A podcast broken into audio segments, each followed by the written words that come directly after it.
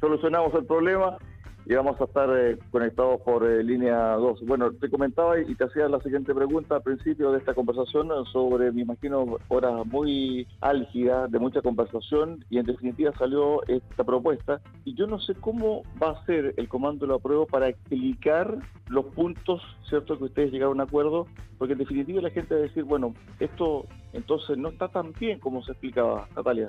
No, a ver, tenemos que ser bien claros en esto. El corazón de la propuesta constitucional y que a nosotros nos hace no dudar ni un ápice de votar a prueba, tiene que ver con el Estado social y democrático de derecho, paridad, descentralización muy importante para, para la región de los lagos donde, donde están ustedes. Eh, y, por cierto, los temas de medio ambiente y el reconocimiento de los pueblos originarios.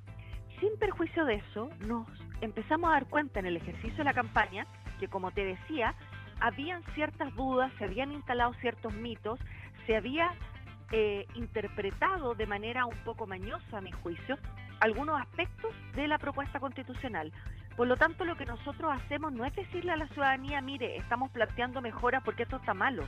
Le estamos diciendo a la ciudadanía, mire, nos estamos haciendo cargo de que hay temas que producen ruido, que usted espera que le demos cierta, cierto contexto, circunscribirlo, y eso es lo que estamos haciendo con este documento, que lo que hace es poner la pelota al piso, como dirían los futbolistas, respecto de temas como plurinacionalidad, autonomías territoriales, de modo de que no existan dudas ni la posibilidad de noticias falsas o de interpretaciones mañosas sobre estos temas que son relevantes.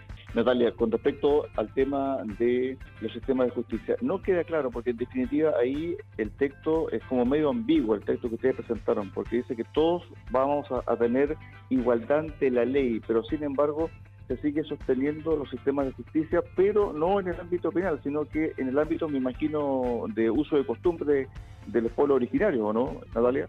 El pluralismo jurídico es algo que existe en otros países del mundo y que en el caso de Chile, y como dice la propuesta nuestra, primero la Corte Suprema es la máxima instancia que dirime cualquier conflicto.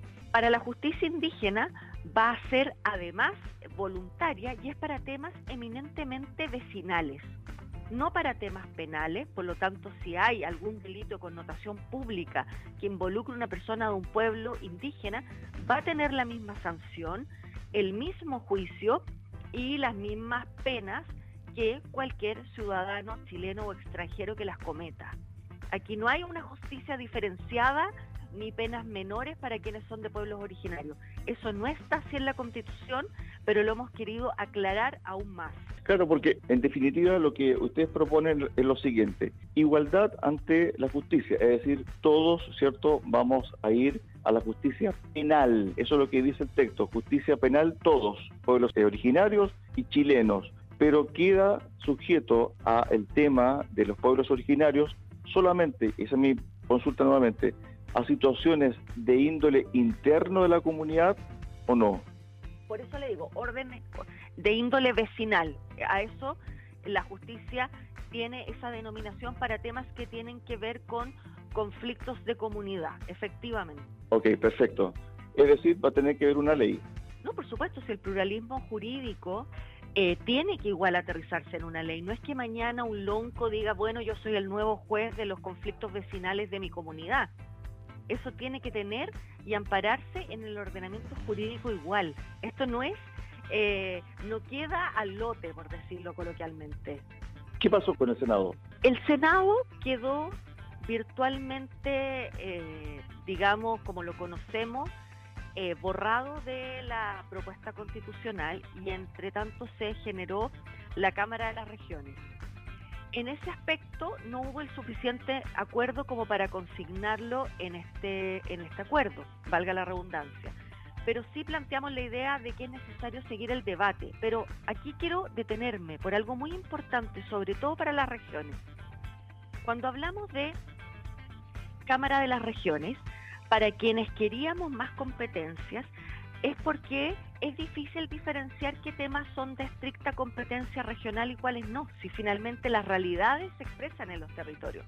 De modo que yo creo que a poco andar y con la propia labor que están haciendo los gobernadores regionales, la Asociación de Gobernadores, las regiones, los medios de comunicación, van a incidir en que se revise darle mayor potestad a la Cámara que representa los territorios.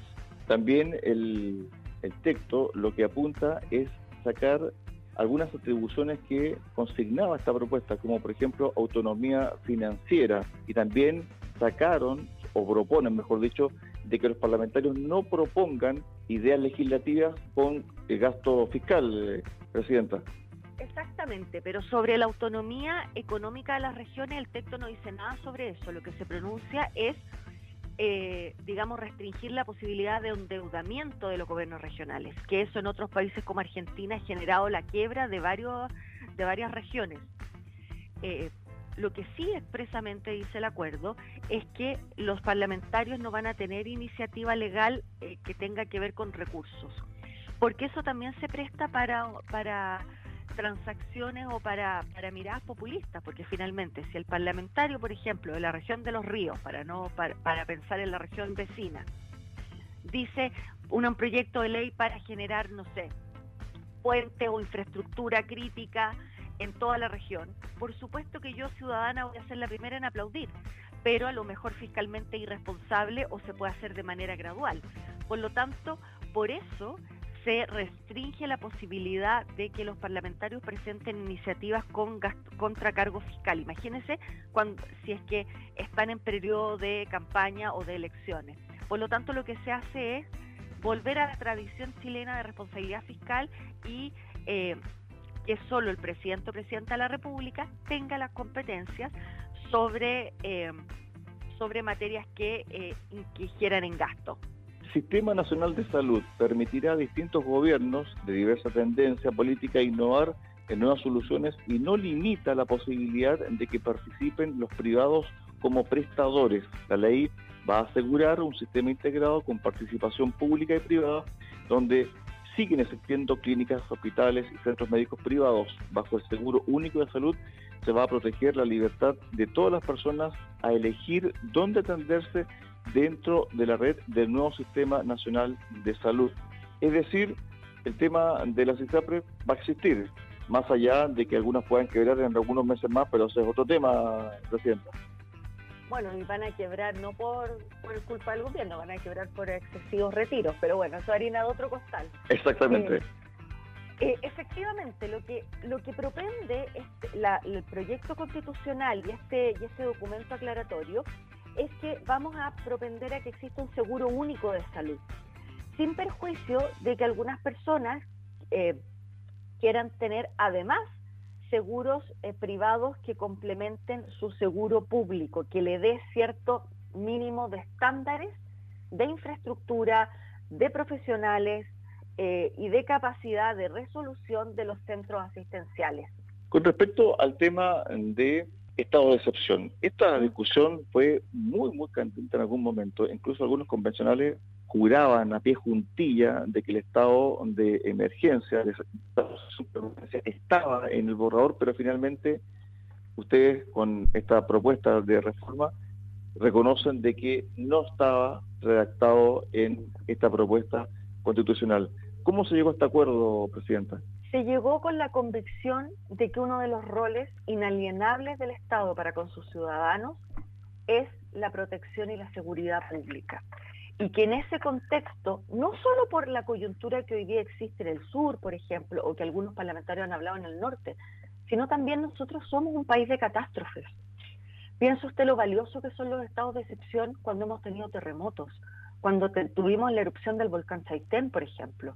O sea, el estado de excepción es efectivamente una herramienta excepcional del Estado para cuidarnos para cuidar la infraestructura crítica, para cuidar a las personas y para cuidar los territorios. De modo de que el Estado no podía renunciar a ese rol, ni tampoco puede renunciar a tener herramientas que le permitan ejercer mejor ese rol. Por eso es que nosotros unánimemente planteamos la necesidad de reponer eh, la importancia y plasmarlo en el texto constitucional del estado de excepción.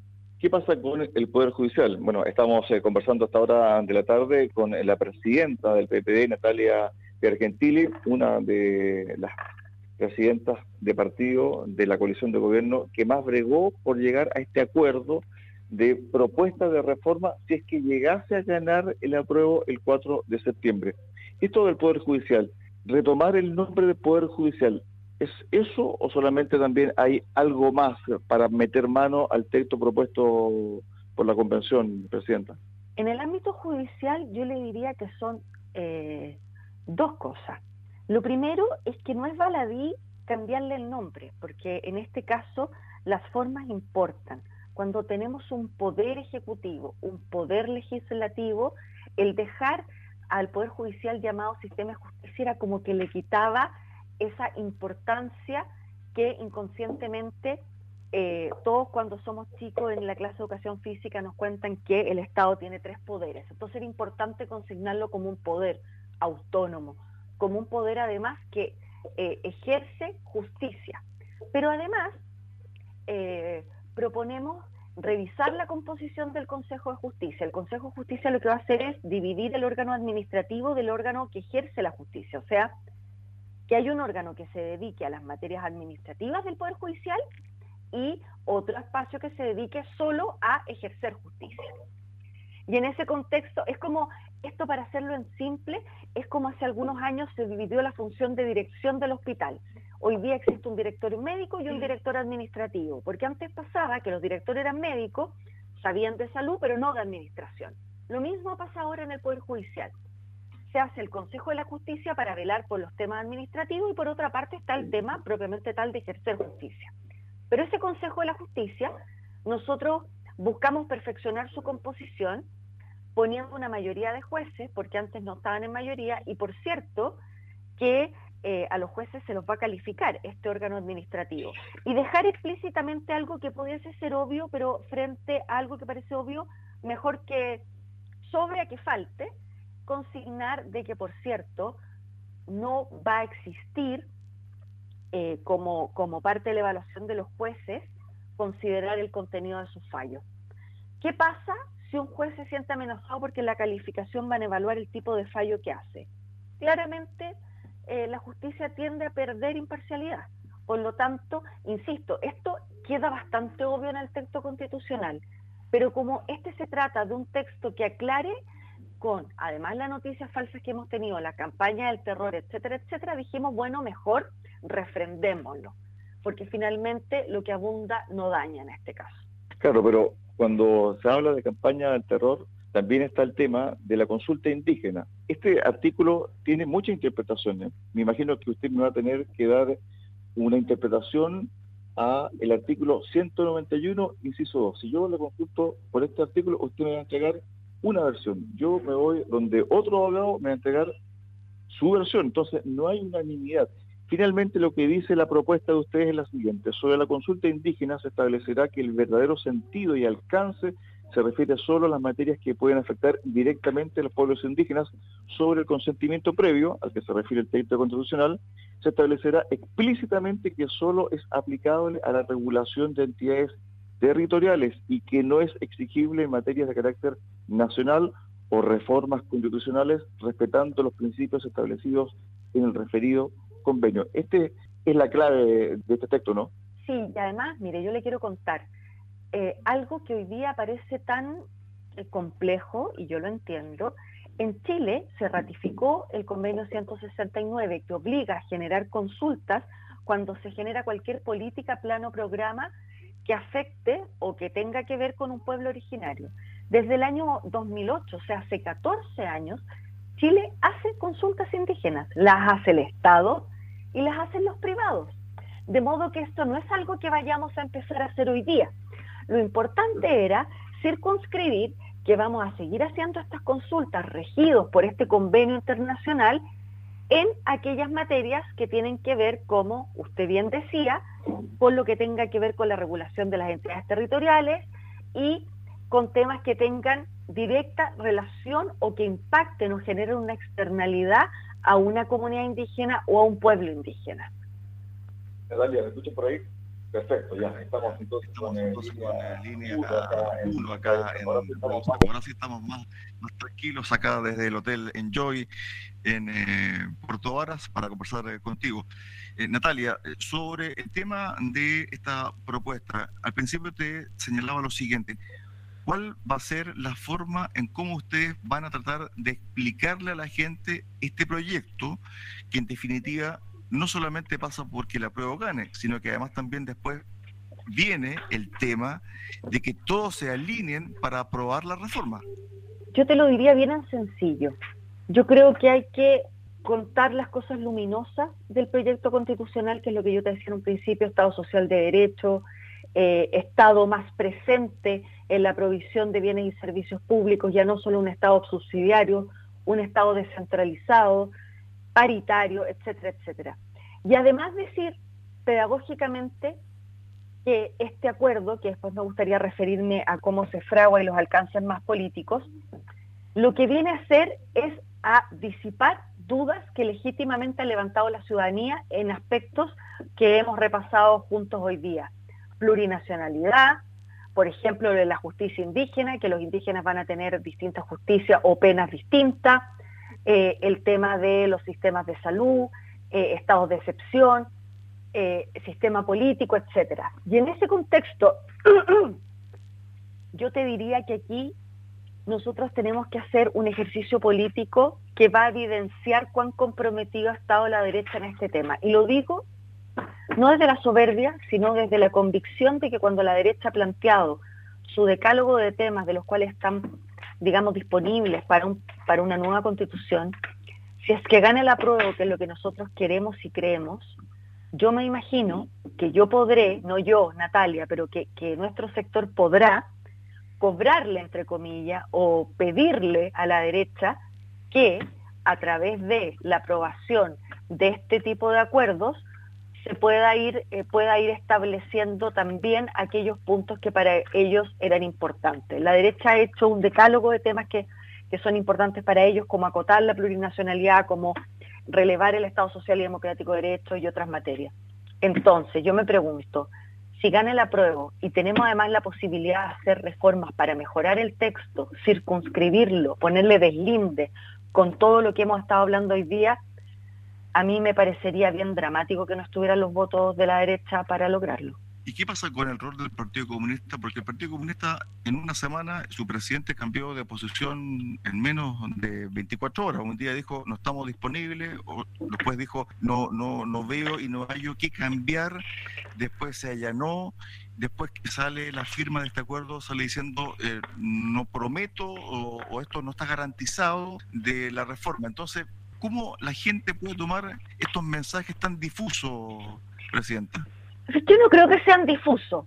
Se lo planteo de la siguiente manera. Si yo, presidenta del PPD, hubiera dicho, bueno, eh, hemos firmado, estamos muy contentos, pero ojo, que esto eh, no está, eh, digamos, tallado en piedra toda vez que esto se tiene que implementar o tiene que ir a la discusión parlamentaria, hubieran dicho, lo que está diciendo la presidenta del PPD es obvio.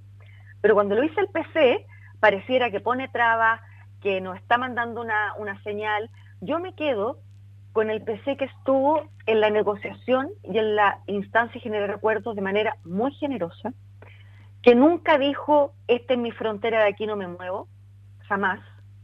Todo aquello que salía en la prensa, el PC no quiere la reforma, etcétera, de verdad que yo no sé de dónde salieron, porque yo fui parte de la negociación y nunca vi en el Partido Comunista una actitud poco constructiva, pero sí debo confesar, y yo lo entiendo, que para el PC debe ser más difícil por su posición ideológica haberse dado cuenta de que habían cosas que estaban generando ruido en la ciudadanía o que no se estaban explicando bien o que no se estaban entendiendo bien. Por supuesto, ellos están en un espacio ideológico distinto al que estoy yo. Estamos en el mismo paraguas, formamos parte del gobierno. Pero yo entiendo si se, eh, por qué se demoraron un poco más. Y me parece que tiene que ver con que eh, ellos se apegan a sus legítimas convicciones y tienen distintos tiempos para asumir que había que hacer algunos, remendar de alguna manera el proyecto. Pero yo insisto, Natalia, dígame. Sí, Natalia, lo último. Aquí el presidente también puso todo su capital político. En el día de hoy, ¿qué quiere que le diga? Es muy escuálida. Tiene treinta y tantos por ciento de aprobación, más del 57 por ciento de desaprobación. Y él dice, yo Gabriel Boric, presidente de Chile, soy el aval de este acuerdo, pero él el 2 de mayo dijo lo siguiente, son total son solamente dos opciones, rechazar o aprobar, rechazando una tercera vía. y este es prácticamente una tercera vía, es decir, aprobar para reformar. ¿Cómo se explica eso y cómo la gente también puede entender estos mensajes? Vuelvo a repetir adjetivo tan confuso, porque una cosa sí, otro día no, otro día apruebo, otro día rechazo, otro día reforma, otro día no. Finalmente, Natalia, ¿cómo la gente va a creer en esta propuesta de ustedes antes del 4 de septiembre? Para el cierre. Por una cosa muy sencilla, porque esto tiene que ver de eh, cómo se dan las cosas en la vida. O sea, cuando una de las cosas que más se le criticaba a la convención era la poca capacidad de llegar a acuerdos. Hoy día las fuerzas políticas llegan a un acuerdo, entonces algunos dicen no, es que entonces voltereta, es que entonces cocina, es que entonces una tercera vía. Esto no es una tercera vía. Nosotros tenemos dos opciones en el voto y nosotros lo que hemos dicho es apruebe confiado porque si tiene alguna duda sobre poder judicial, plurinacionalidad, este adenda, por decirlo de alguna manera, lo que hace es deslindar o ponerle un cerco o explicar de mejor manera aquellas cosas que pueden generar ruido. Esto no es un plan B, no es una tercera vía, sino más bien es cómo los partidos se ponen de acuerdo para, frente a la ciudadanía, recogiendo sus legítimos temores, hacer política con mayúscula, que es el arte de hacerse cargo de lo que pasa en la sociedad y darle una respuesta. ¿Había incertidumbre en la sociedad? Sí. ¿Había noticias falsas? Sí. ¿Había eh, de todo tipo de campañas que le iban a quitar la casa, que los mapuches iban a tener una justicia paralela, etcétera, etcétera, etcétera? ¿Qué hace la política? Se pone de acuerdo para enfrentar aquello que a la ciudadanía levanta como legítima duda. Y por eso yo digo que este es un acuerdo que yo reivindico en la política con mayúscula, que reivindico que lo hayan hecho los partidos, que tienen la obligación de ser los vasos comunicantes entre la ciudadanía y el poder. Y como le digo, esto es la adenda, la nota al pie de eh, la opción apruebo para que las personas aprueben confiadas, aprueben con esperanza y sepan que la puesta en práctica del texto constitucional tiene estas bajadas que le dan mucha más seguridad. ¿Este es el salvavidas verdadero para el apruebo? Porque la encuesta dice que gana el rechazo de aquí al 4 de septiembre. Yo no creo que sea el salvavidas, insisto, es la capacidad que hace mucho tiempo no tenía la política de leer lo que, lo que la ciudadanía eh, ha planteado, porque la encuesta también señala que el aprobar y mejorar es una opción mayoritaria y dar una respuesta consistente, unitaria, eh, de altura, seria para aquello. Estuvimos con Natalia Pergentili, presidenta del PPD, una de las presidentas que abogó, luchó, bregó por este acuerdo para aprobar, para reformar, y que hoy se hizo carne y se presentó a la sociedad chilena estas propuestas de los partidos de coalición del gobierno de Gabriel Boric. Gracias Natalia y éxito. Un abrazo. Gracias a usted y a todos los amigos de la hermosa región de los lagos. Chao, chao. Buenas tardes.